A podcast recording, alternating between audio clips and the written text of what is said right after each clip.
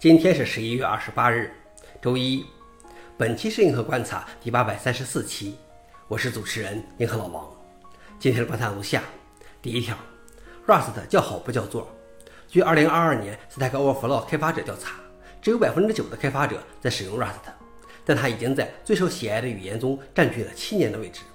在今年的调查中，几乎有百分之八十七的开发者表示他们喜欢 Rust，这比第二大受欢迎的语言 Elixir 高出约十个百分点。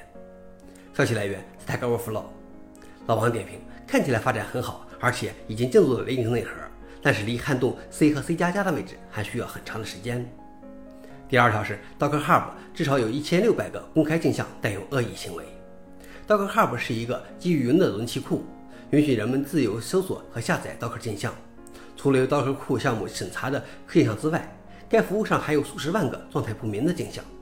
这次 Dig 使用其自动扫描器仔细检查了二十五万个未经验证的镜像，并确定了其中一千六百五十二个镜像是恶意的。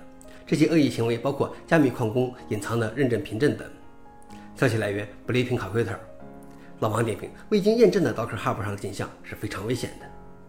最后一条是新加坡将每棵大树都连上物联网。新加坡大约有七百万棵树，他们通过一个巨大的物联网监测计划对六百万棵大树进行了监控。新加坡国家公园管理局用一个应用程序来管理它们，除了用 LiDAR 采集数据对每棵植物进行地理定位之外，还通过卫星遥感进行多光谱分析，以确定叶绿素水平，确保树木仍然茁壮成长，以及在树木上安装倾斜传感器，确保树木没有被移动或倾倒。消息来源：Register。老王点评：这是不是可以叫做树联网？好了，以上就是今天的硬核观察。想了解视频的详情，请访问随附链接。